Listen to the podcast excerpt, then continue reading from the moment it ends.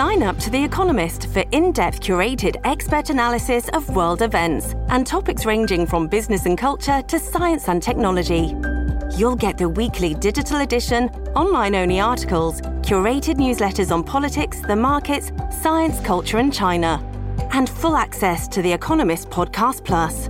The Economist is independent journalism for independent thinking. Go to economist.com and get your first month free. La política busca el poder y el dinero es la base de la economía que sustenta al poder. Poder y dinero con Sergio Berenstein, Fabián Calle y Santiago Montoya. Comenzamos. Bienvenidos eh, nuevamente a Poder y Dinero, aquí por Americano Media, por Radio Libre AM790, una entrega que llevamos a cabo con mucho orgullo y con gran felicidad junto a mis compañeros, colegas y amigos Fabián Calle y Sergio Beneste.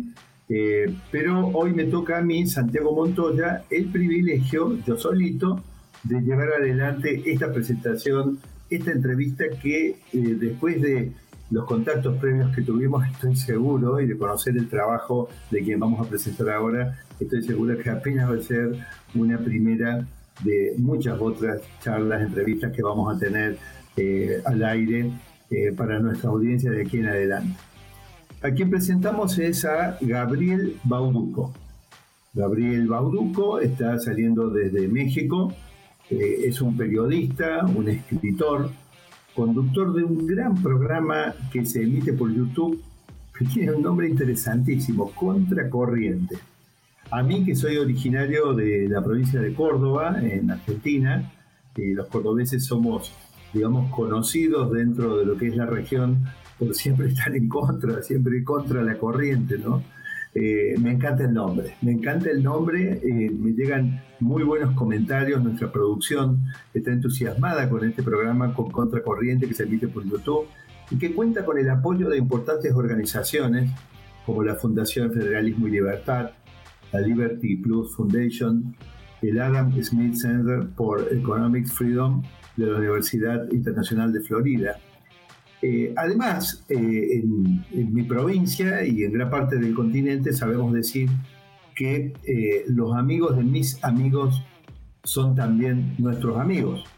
Entonces, se trata de Frank Zimmerman. Es un gran amigo de Poder y Dinero, respetadísimo, muy querido por nosotros, un cubano comprometido con la lucha contra el régimen castrista en Cuba, con la libertad y la democracia en la región. Frank Zimmerman, un amigo de Poder y Dinero, amigo de Gabriel Bauduco. Entonces, Gabriel, te damos aquí la bienvenida como amigo de Poder y Dinero. ¿Cómo estás, Gabriel? Santiago, qué gusto, qué gusto. Gracias por la presentación tan generosa y qué gusto estar con ustedes esta tarde. No, a mí me parecía que era apenas una síntesis y quería invitarte a vos si por favor podés contarnos algo más, especialmente esto de Contracorriente. Bueno, Contracorriente es un programa que intenta hacer una especie de contrapeso eh, a un relato bastante generalizado en los medios de comunicación, ¿no? Cuando la gente habla de el poder hegemónico, la realidad es que siempre lo mira desde su cristal, desde su óptica. Y dependiendo del color político de con quien hables, te hará un relato distinto de lo que son los medios hegemónicos. Es por eso que en Contracorriente intentamos darle voz a, actores sociales y políticos diversos eh, de distintas partes de Latinoamérica y el mundo. Eh, Contracorriente lo hago yo, que estoy desde la Ciudad de México, pero el productor general, que es Frank Zimmerman, justamente está en Nueva York y parte del equipo de producción está en Buenos Aires. Y entonces hacemos... En realidad, en realidad Frank, Frank es un poco como que está en todas partes, ¿no? Sí, eso, sí, sí, tiene, decía el escritor mexicano Carlos Monsiváis, tiene el don de la ubicuidad. Así es. Así es. Bueno, pues Contracorriente entonces lo que hace es cada martes, como bien lo dijiste tú, salimos, eh, salimos al aire eh, por, por, el canal de YouTube de la Fundación Federalismo y Libertad y Allí conversamos sobre estos temas que a veces es preciso comprender porque por lejanos parece que no deberían importarnos, ¿no? Eh, por ejemplo, en nuestro programa anterior fue, Rusia y China son aliados, pero ¿por qué debe importarnos en Latinoamérica? ¿De qué manera eso eh, afecta nuestra cotidianidad? ¿Sabes qué pasa? Los ciudadanos, Santiago, estamos tan hartos de la clase política, tan desilusionados, tan defraudados por ellos que creemos que eh, no pasa nada si dejamos de interesarnos por estos temas que a veces suenan complejos. Si uno dice geopolítica, suena a que no importa en tu compra de supermercado. Y no es verdad. Sí importa en tu compra de supermercado, sí importan las decisiones cotidianas, sí importa en eh, la iniciativa de ley que metieron en tu Congreso local y no sabes de dónde demonios descendió esa iniciativa, bueno, pues siempre hay una explicación. Siéntate, espera, observa y vas a encontrar la explicación. Bueno, eso, eso es lo que intentamos hacer en Contracorriente, digamos, dar un poco de contexto. Extraordinario, extraordinario. Mira, te quiero contar que aquí en Poder y Dinero, de hecho, también por supuesto entrevistas con, con el querido Frank Zimmerman, pero en general en el análisis que hacemos eh, estamos eh, viendo lo mismo que, vos. Eh, recuerdo en particular algunas entrevistas que tuvimos con algunos de los destacados colegas de Americano Media, me parece una fue con Nelson Rubio o con Gaby Peroso, en ocasión de las en ocasión bueno, del proceso electoral en los Estados Unidos. Y la verdad nosotros lo que vimos sin entender qué votan los demócratas, ¿no? Para volver a los Estados Unidos, qué votaron los demócratas que votaron al gobierno de la administración Biden, para nosotros viendo no solo que los Estados Unidos están llenos de problemas, sino que además hay una penetración cultural de ideas que son corrosivas de centro izquierda y que están destruyendo la región. El problema es que cuando esto llega a los Estados Unidos, este, Gabriel, eh, esto eh, nos quedamos sin prácticamente sin dónde eh, apoyarnos para dar esta batalla. Nosotros veíamos también que eh, cuando cae la Unión Soviética, eh, vos tenías un solo problema en la región serio, que era Cuba. Y nos quedamos esperando y viendo, quizá con la ingenuidad de Fukuyama, bueno, cuando Cuba caía, porque había caído la Unión Soviética, ¿cómo iba a aguantar Cuba? Ya me acaba de tener un retorcijón en este momento y no sabe por qué. Pero Gabriel, mirá, de, un problema que teníamos cuando cae la Unión Soviética, repasemos lo que está ocurriendo en la región. Hoy tenemos a Venezuela, a Nicaragua, Lula ganó en Brasil, Boric en el kirchnerismo en Argentina, es decir, eh, Evo Morales haciendo lío en Bolivia, eh, en Colombia, cayó el, bastión colombiano. Eh, nosotros en esa entrevista que tuvimos el día de la elección, dijimos acá hay que dar una batalla cultural y desde Poder y Dinero lo que nosotros queremos es darla, Gabriel, darla. Queremos dar esa batalla cultural. Yo, yo este, a, riesgo de parecer ingenuo ante tus ojos crueles, eh, creo que este, a mí me gusta em, eh, pensar en una idea celular. Es decir, los organismos son parte, eh, están conformados por millones y millones de células. Creo que los seres humanos somos esas células.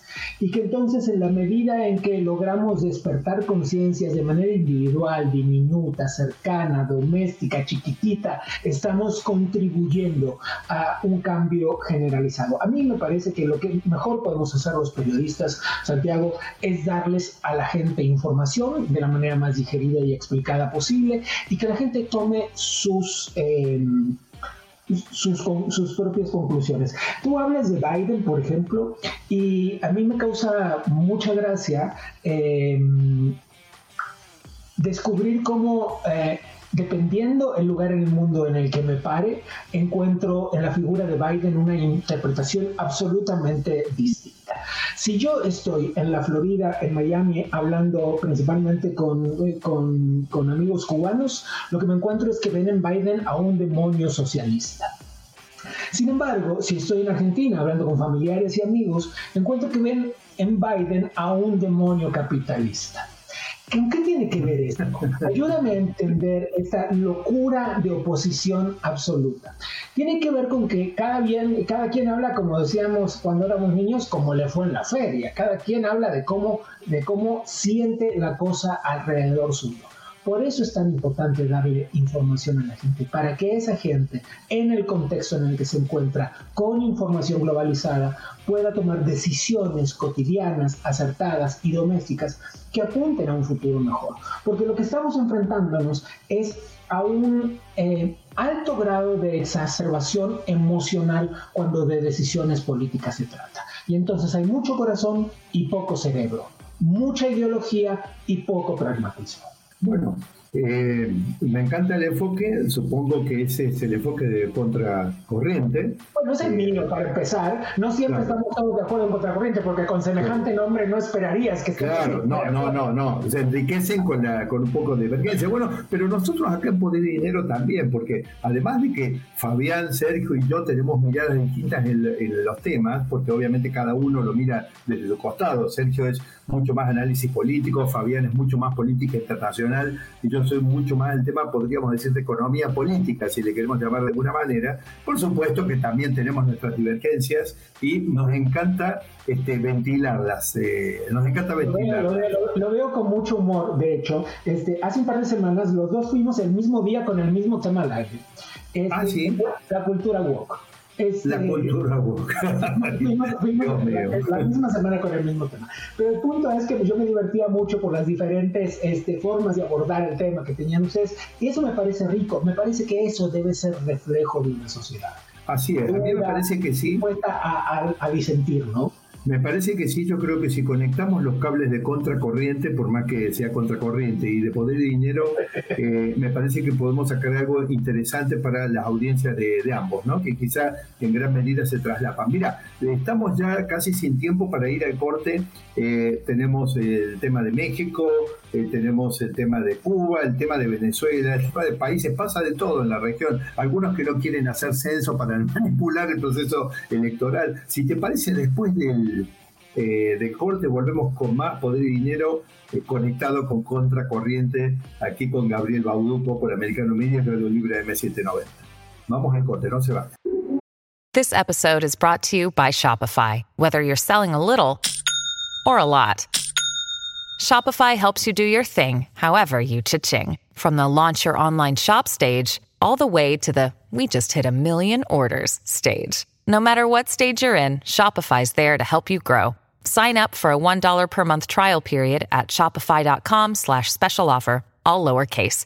That's shopify.com slash special offer. En breve regresamos con Poder y Dinero, junto a Sergio Berenstein, Fabián Calle y Santiago Montoya, por Americano.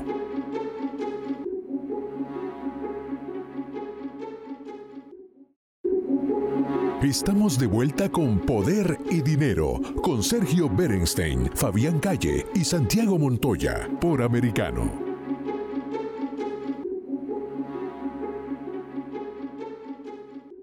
Bueno, bienvenidos a un nuevo bloque de, Poder y Dinero. En realidad, eh, ¿vieron ustedes esas películas donde eh, que son de Hollywood, ¿no? Donde de repente rescatan al presidente de los Estados Unidos y cuando el presidente de los Estados Unidos sube al avión o al helicóptero que lo ha rescatado, eh, el piloto de, de, la nave de rescate, en lugar de decir, en lugar de decir, bueno, rescatamos al presidente con vida, lo que dice es, a partir de ahora pasamos a ser el Air Force One. Es decir, como tienen al presidente a bordo, pasan a ser el Air Force One. Bueno, en el caso de, eh, de este bloque, nos vamos a declarar entonces un bloque conjunto de poder de dinero y de contracorriente, aquí con nuestro colega, amigo Gabriel Bauduco.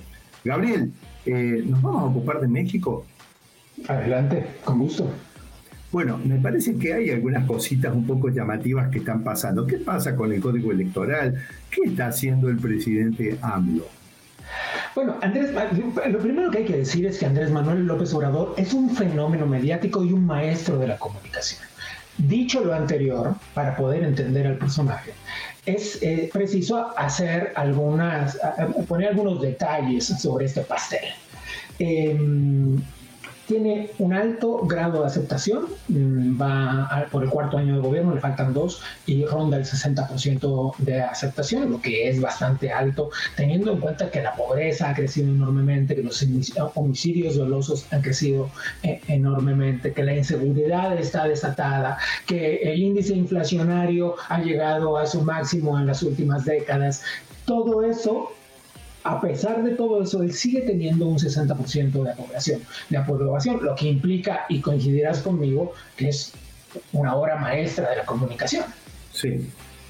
Pero en cierta, en cierta forma, las ideas de izquierda son un poquito así, porque vos fíjate que cuando vienen gobiernos, hablo de, la, de Latinoamérica en general, ¿no? de la región, vienen gobiernos que son, podemos decir, de centro derecha. No, sé, esta es una afirmación mía, quizás te provoque un poco con esto, Gabriel, pero yo siento que a los gobiernos de centro izquierda se les perdonan toda clase de fracasos en la región. Es decir, se le fracasan y después les vuelven a dar otra oportunidad para que vuelvan a fracasar. No hay un solo caso de éxito, Gabriel. Ni un solo caso de éxito. a ver quién provoca a quién. A ver quién provoca a quién. A ver, a ver, a ver. A ver, somos más o menos de la misma generación. Así es que este, quizás coincides conmigo en este punto. Nosotros fuimos educados, en, digo, eh, sobre todo quienes nacimos en Sudamérica, quienes vivimos las dictaduras militares, fuimos educados en la idea de que la socialdemocracia era el camino a seguir como forma de oponerse a las dictaduras militares. ¿Hasta ahí estamos de acuerdo? Estamos de acuerdo. Bien. Estamos de acuerdo. En consecuencia, nacimos con esto, aprendimos esto, nos criamos con la idea de la socialdemocracia, un poco inspirada en la idea eh, europea muchos además nietos de inmigrantes o hijos de inmigrantes, ¿no? Pues resulta es que entonces asistimos a este discurso socialdemocrático como el discurso a seguir, como una especie de homilía. Bien, entonces nos encontramos con que pasa el tiempo y muchas personas de la región han sido, han sido incapaces de despegarse de esa educación y contrastar información, discurso con hechos, discurso con hechos. Bien, yo te voy a poner un, ejemplo de el máximo de oposición de, entre discurso y hechos y no vas a poder menos que reírse. A ver. El año pasado en México hubo una batalla campal en un estadio de fútbol, como suele pasar alguna vez en casi todos los estadios de fútbol. A la mañana siguiente, el presidente de México, Andrés Manuel López Obrador, dijo que eso era un resabio de los gobiernos neoliberales. Claro. ¿Me puedes Neoliberales, una cosa con ¿Qué carajo tiene que ver una cosa Pero además veo, veo que esa palabra la utilizan de muletilla en todo el continente. Exactamente. Bueno, pues ese mismo presidente es el que todos los días de su vida a las 7 de la mañana ofrece una conferencia de prensa este, desde Palacio Nacional o si está de gira, desde la gira en la que se encuentre. Y entonces machaca una y otra vez con algunos preceptos que repite, no importa si tienen o no asidero con la realidad, no importa o no si tienen que ver con el tema del día, no importa o no si son verdad o no. Como consecuencia, esta maquinaria de comunicación puesta en marcha al servicio de un gobierno, pues obtiene resultados francamente incomprensibles desde la lógica. Por eso en el bloque anterior te decía yo mucha emoción y, y poco pragmatismo, mucha ideología y poco, y poco pragmatismo. Esto es gravísimo a la hora de entender la forma en la que los ciudadanos nos enfrentamos a eh, las elecciones que debemos tomar. Y las elecciones me llevan a tu pregunta. Mira toda la vuelta que di para responderte sobre, sobre el, código electoral en México. Bueno, el presidente López Obrador quiso desmantelar el Instituto Nacional Electoral, que es el que organiza, fiscaliza eh, y valida las elecciones en México, que es un organismo autónomo. Eh, quiso desmantelarlo, no, no obtuvo, antes de llegar a la, a la votación, pues, porque era una reforma constitucional y estaba de las dos terceras partes eh, y, más los congresos locales, como se dio cuenta de que no lo tenía, lo que va a hacer son reformas a la ley y eso es bastante más fácil de conseguir. Pero eh, el discurso es básicamente uno. Nos cuesta carísima la democracia. La democracia no tiene por qué costarnos tanto, lo cual no es cierto. Eh, yo, creo que la democracia es algo a lo que hay que invertirle todo el dinero del mundo. Eh, porque es lo que nos hace libres.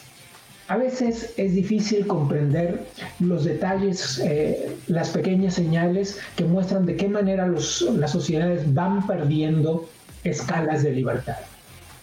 No estamos atentos a eso, si no estamos conscientes de eso, estamos envolviéndonos en un sistema que un día nos encierran en una, en, una pandemia mientras hacen fiestas en la casa presidencial, un día nos dicen que eh, no podemos eh, salir a la calle si no es con un cubrebocas, a la calle, al aire libre, en el medio de la nada y con cubrebocas. Y entonces vamos adoptando estas medidas como naturales. Quizás estoy extrapolando un poco con la idea de resumir y que sea más claro lo que estoy diciendo, pero esta es la idea que debemos tener en cuenta.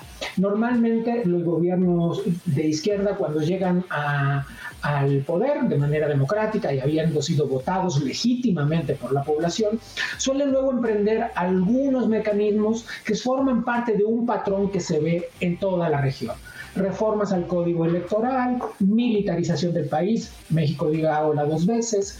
Entonces, cuando uno asiste a esas cosas, debe ser... Escúchame, en, Bolivia no quieren hacer un censo para poder manipular la representación política. Una cosa increíble. ¿Alguna vez escuchaste algo así? Imagínate. Es una locura. Es una verdadera locura. No querer hacer un censo, que es el principal elemento de diagnóstico para poder hacer políticas públicas. Una barbaridad una auténtica barbaridad. Y todo, todo, vamos a decir, todos, digo, mira, a la gente este, de, extrema izquierda les encantan las teorías de la conspiración. Vamos a hablar el mismo idioma hay una teoría de la conspiración este, que dice que todos somos hijos y víctimas del capitalismo, este, siendo oprimidos. Cuba dice que no tienen pollo porque culpa de Estados Unidos. Bueno, dirijo lo de pollo más arrosamente. Estados Unidos es el mayor vendedor de pollo hacia Cuba. Este, por ejemplo. Eh, pero lo que sí es cierto es que a todas estas personas que se llenan la boca hablando de igualdad y de justicia y de derechos humanos, no les tiembla la muñeca a la hora de disparar la foto que se toman sonrientes con dictadores. ¿Cuántos de los gobernantes de hoy de Latinoamérica tienen una foto con Fidel Castro? ¿Cuántos abrazan a Maduro? ¿Cuántos se sientan con el hijo de su maldita madre Ortega en Nicaragua? Claro, totalmente. Totalmente. No, pero es que está claro. Eh, ¿Saben que eh, un eh, expresidente argentino o un presidente que falleció, que en realidad dio origen al proceso de kirchnerismo en Argentina, digamos, en algunas conversaciones con líderes políticos sabía decir que en realidad, digamos, las ideas de izquierda blindaban. Es decir, si vos, digamos, abrazás las ideas de izquierda, tenés cierto nivel de impunidad, digamos, para transgredir cosas que a otro gobierno no se le permiten. A mí eh, eso me llevó siempre a pensar, la centro derecha que ha gobernado en general le dan pocas oportunidades. Si las soluciones no aparecen ya, enseguida quiero volver a la centro izquierda. Y con la centro izquierda no hacemos más que fracasar con las ideas socialistas, socialdemócratas, eh, la pobreza y el fracaso de la región, principalmente controlada por ideas de centro izquierda de manera creciente, nos deberían hacer reflexionar sobre esto. Uy, Gabriel, vos sabés que nos quedamos sin tiempo. Eh, ¿Sabés que, cuál es la única solución que hay a esta altura? Vamos a tener que hacer, un poco y volver a un poco. Y, no, y comprometernos a una nueva presencia tuya en estas sesiones conjuntas de poder y dinero y de contracorriente, si te parece bien. Me parece fantástico. Solo quiero decir una cosa para cerrar. Cuando voten, no voten solo con el corazón en la mano o la mano en el bolsillo también tenemos una cabeza que deberíamos Por supuesto, miremos los indicadores de pobreza, miremos los demás indicadores. Muchas gracias, pasó Gabriel Bauduco de Contracorriente aquí por Poder y Dinero. Nos despedimos con mucha pena, pero se nos acabó el tiempo. Vamos a una pausa y volveremos con más Poder y Dinero y Contracorriente muy pronto. Muchas gracias. En breve regresamos con Poder y Dinero junto a Sergio Berenstein, Fabián Calle y Santiago Montoya por Americano.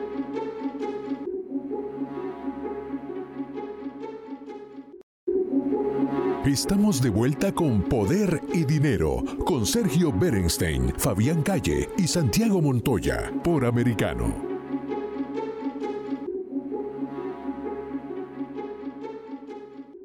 Bienvenidos a otro bloque de Poder y Dinero aquí por Americano Media y Radio Libre AM790. Dándole la bienvenida a nuestro columnista en materia de mercados financieros internacionales y economía internacional, Darío Epstein. Hola Darío, ¿cómo estás? ¿Cómo estás? Eh, gusto verte, Santiago. El gusto mío, Darío. Bueno, espero que estés muy bien porque hoy te pienso llevar de paseo, querido eh, Darío. Eh, vamos a comenzar entonces por China. ¿Cómo andás para comer arroz con palitos? China, qué lindo, qué lindo tema. Mira, China... Sí, pero pará, no, no tan rápido, no tan rápido. En lo que comenzó, desde que comenzó 2022, empezó, empezamos con un primer trimestre en China, con el PBI subiendo 1.6, en el segundo trimestre la actividad cayó 2.7%. En el tercer trimestre hubo una recuperación fuerte eh, donde se calcula el 3.9%, eh, cada uno de estos números respecto al trimestre anterior. Eh, de tal manera que en términos anuales eh, sería algo como 4.8 positivos en el primer trimestre, 0.4 en el segundo, 3.9 en el tercero y los indicadores de octubre están mostrando que en el cuarto trimestre otra vez vuelve eh, el zigzag. ¿Qué explicación tenés sobre esto, Darío? Es un zigzag infernal el de la economía china en 2022. Mira, la economía china tiene un tema que es clave, que es la, lucha contra el COVID o la política COVID-0 sumado al problema que están teniendo con el real estate, que en su momento vimos la crisis de real estate en Estados Unidos, en China es diferente, ya que el Estado, eh, digamos así, le pone el pecho, a todas las situaciones. Pero a mí lo que me está preocupando, Santiago, son dos cosas. Primero, em, cuando hablamos de la crisis de real estate, todavía no se ha manifestado en su, en su máxima expresión y depende mucho de que el gobierno chino siga haciendo un bailout de los desarrollistas. Pero lo que está claro es que va a haber pocos terrenos nuevos que puedan ofrecer las intendencias que de ahí se hacen de recursos para que los desarrollistas vuelvan a avanzar y vuelva a haber infraestructura. Eso por un lado. Por otro lado, estuve viendo los números de comercio exterior que llegaron esta semana, del último mes, y me preocupa que las exportaciones han bajado fuerte eh, y ahí sí tenés dos componentes, la demanda internacional como consecuencia de una caída eh, del nivel de actividad en el mundo, pero por otro lado tenés el problema de que con tanto eh, lucha contra, la, contra el COVID-0, las fábricas están teniendo problemas de entrega. Entonces, si cae el comercio exterior de China y hablamos de exportaciones, pero al mismo tiempo de importaciones, por un lado tenés que la economía china deja de crecer porque sigue dependiendo del comercio exterior, eso es clave, pero por otro lado tenés otro problema, que son las importaciones, ya que si bien China tiene un superávit comercial muy importante con Estados Unidos, tiene déficit con toda Asia, así que Asia exporta a China mucho. Entonces, el efecto contagio en la región asiática va a ser importante. Por eso te digo que lo de China me preocupa porque China normalmente en los últimos 20 años ha explicado una gran parte del crecimiento del mundo y China en este momento está golpeada. Y otro tema importante, si tú miras el yuan o el renminbi, la moneda china, lo que llaman la moneda del pueblo, eh, se venía devaluando en este año llegó a tocar 7.30 contra el dólar, devaluándose. Con la reelección de Xi Jinping, eh, y a partir de ese momento vemos que se empieza a apreciar y ya está debajo de 7, hoy está en 6.96, 6.97, cosa que me hace dudar si esto es un efecto natural porque el dólar se está debilitando y acompaña a otras monedas, o si es algo exprofeso para tratar de que la inflación sea menor, algo que viene bastante tapado en China, o tratan de no mostrar. Entonces, como eh, la parte de alimentos y energía como tú sabes, los commodities se evalúan en dólares, apreciando el tipo de cambio contra el dólar es una forma de tapar parte de la inflación. Entonces, me queda la duda, ya que no tengo claro cómo son los indicadores, eh, cuán exactos son los indicadores de inflación en China, si no están utilizando una apreciación cambiaria a los efectos de eh, mostrar o combatir parte de la inflación. Eh, Darío, cuando yo miro un poquito, podemos decir desde desde que comenzó la pandemia, eh, digamos, problema que en realidad fue China que se lo trajo al mundo, ¿no? Como un regalo, como se dice, un presente chino. Eh, en realidad vemos que eh, esta situación zigzagueante de la economía china, que parece más bien la marcha de, un, de una persona ebria, de un borracho, es decir, en, la, eh, comienzo de pandemia, especialmente estamos hablando del comienzo de 2020, primer trimestre, quizá primer cuatrimestre, primer cuatrimestre lo que vemos es una caída eh, del PBI chino que lo retrotrajo a niveles de dos años hacia atrás, es decir, a 2018. Posteriormente vino una recuperación bastante intensa, que se mantuvo no a los niveles anteriores, pero recuperando la tendencia al crecimiento en 2021. Ahora lo que vemos en 2022 es lo que explicamos antes.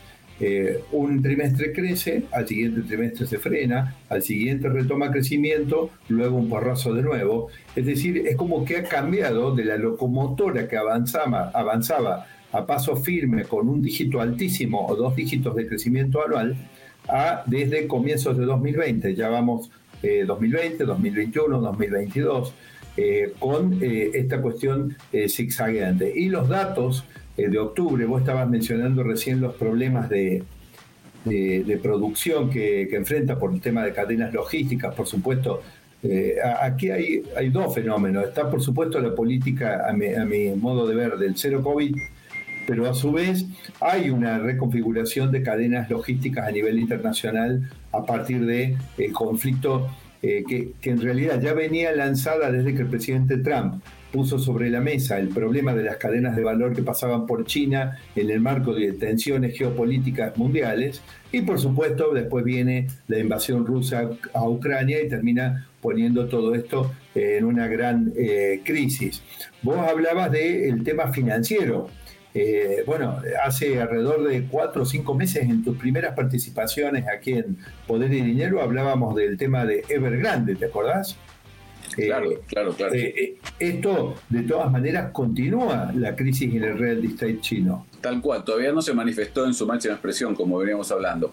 Por eso te digo que me preocupa lo que esté pasando en China, gran demandante de materias primas, y con, eh, o sea, con vasos comunicantes vía comercio exterior, no mercado de capitales, pero vía comercio exterior, además regiones, aparte un inversor importante en África y en Latinoamérica. Entonces, no subestimemos lo que pueda pasar en China, porque puede tener eh, un efecto importante en varios continentes. Nosotros vemos en China también, como para hacer un repaso, dado que decidimos con Darío hacer un, un, paseo por, por, por, Pekín, por Beijing, bueno, por Shanghái y por las distintas ciudades chinas en este sobrevuelo rápido, eh, poniendo un poquito el zoom cuando decimos que China tiene problemas, estamos ampliando un poquito eh, esta data para la audiencia de Americano Media y Radio Libre AM790. En, en China lo que estamos viendo es una intervención del sector público que está en el sentido contrario a la que estamos viendo en general en lo que sería Occidente o principalmente los Estados Unidos. Eh, las autoridades chinas han relajado el Banco eh, Popular de China, o en realidad el Banco Central o la Fed China, eh, está relajando las condiciones monetarias para tratar de que la economía, especialmente el mercado inmobiliario, tenga un soft landing, un aterrizaje suave, en vez de eh, en, vez de, bueno, de un porrazo como lo que está ocurriendo. Ha iniciado un programa de 16 puntos eh, intentando, eh, a través de un esquema más laxo en el crédito de la economía, intentando evitar esa desaceleración, pero el estímulo monetario todavía no está resultando en una expansión clara del crédito. ¿Te parece, Darío, agregar algo más como para resumir para nuestra audiencia las complejidades y las perspectivas que podríamos ver eh, en China en relación a lo que puede afectar a la economía internacional? Sí, lo único que te agregaría, eh, Santiago, es que creo, por lo que estoy leyendo, no es que creo, es que China va a tener que relajar esta condición de COVID-0, a pesar de que el aumento de los casos está creciendo, porque está muy complicado el tema social internamente. Entonces, eh, hay un punto que es eh, inaceptable para cualquier población, estar encerrados meses o, semanas enteras dentro de, lugares específicos. así que yo creo que, recordemos, son 1.300 millones de habitantes. Hay, hay quien dice 1.400, es muy grande China. y me parece Así es. Darío, Darío, escúchame, este, terminó el paseo por China, entonces invitamos a nuestra, a nuestra audiencia eh, a, eh, esperarnos durante la breve pausa y ya volvemos con más Darío Epstein, con más poder y dinero, pero eh, desde Miami. Abandonamos China y volvemos a los Estados Unidos. Vamos a la pausa. Muchas gracias. Gracias, Santiago. En breve regresamos con Poder y Dinero, junto a Sergio Berenstein, Fabián Calle y Santiago Montoya, por Americano.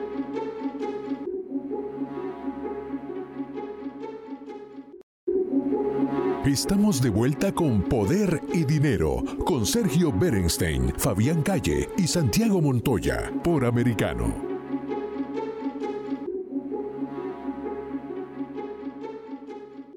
Bienvenidos nuevamente aquí al bloque final de Poder y Dinero. Seguimos luego de la recorrida con China, volvimos aquí a Miami, a la Florida, a los Estados Unidos y seguimos con eh, Darío Este.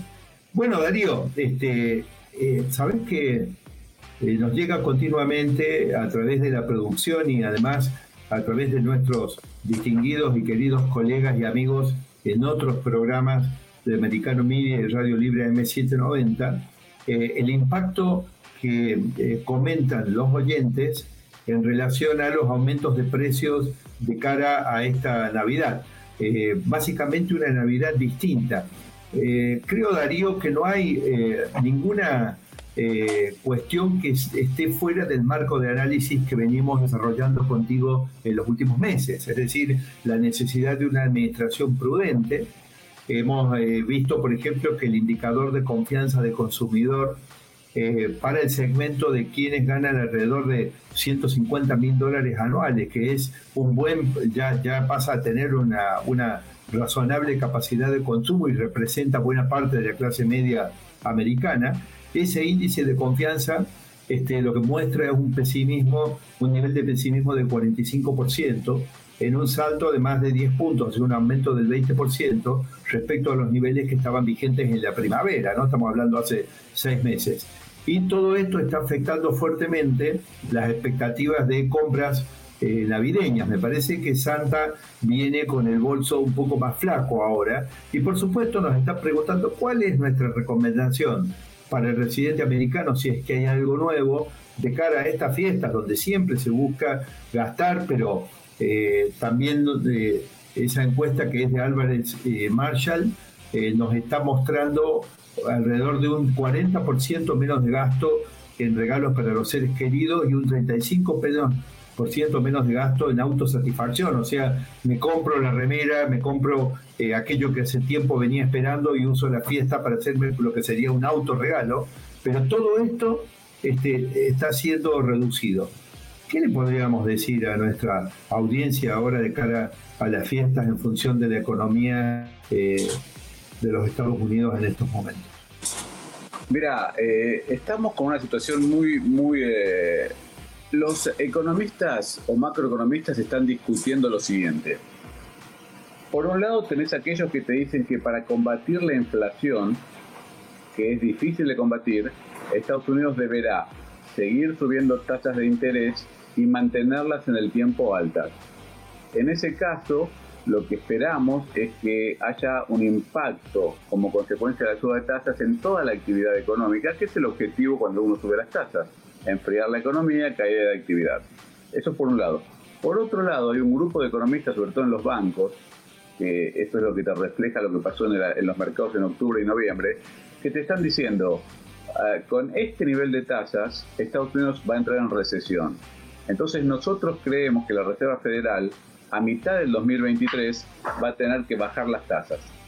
En caso de que eso ocurra, como predicen estos economistas, entonces volverán los estímulos monetarios y la reducción de tasas. Y ahí va, a decir, va a tener que bajar las tasas, no, el aumento del el ritmo de aumento va a tener que bajar. No, no, no, no. A mediados del 2023 están prediciendo que van a tener que empezar a bajar tasas de nuevo. Atento a la recesión que ven que se viene. O sea, hay dos posiciones. Una que se va a lograr un aterrizaje suave y se va a mantener y otra que, como consecuencia de una recesión importante, a mitad del 2023 van a tener que bajar tasas. No es nuestra posición, no es nuestra opinión, pero ahí es donde el mercado está eh, luchando. Si sube, si baja, si las acciones suben o bajan, si la tasa se acomoda. Por ejemplo, la tasa de 10 años ya está en, debajo de 3.50 cuando tuvimos arriba de 4.30. Entonces, hay una disputa de dos eh, grupos de macroeconomistas y en función de eso eh, se está moviendo todo. Por eso te digo que nuestra posición la mantenemos, suba de 50 puntos eh, básicos ahora, la semana que viene, de la Reserva Federal, en lo que son los Fed Funds, la tasa de muy corto plazo. La curva sigue muy invertida, es decir, esperamos un ciclo recesivo, pero no estamos esperando que la Fed baje tasas. Y en ese marco vamos a ver cómo la economía se resiente.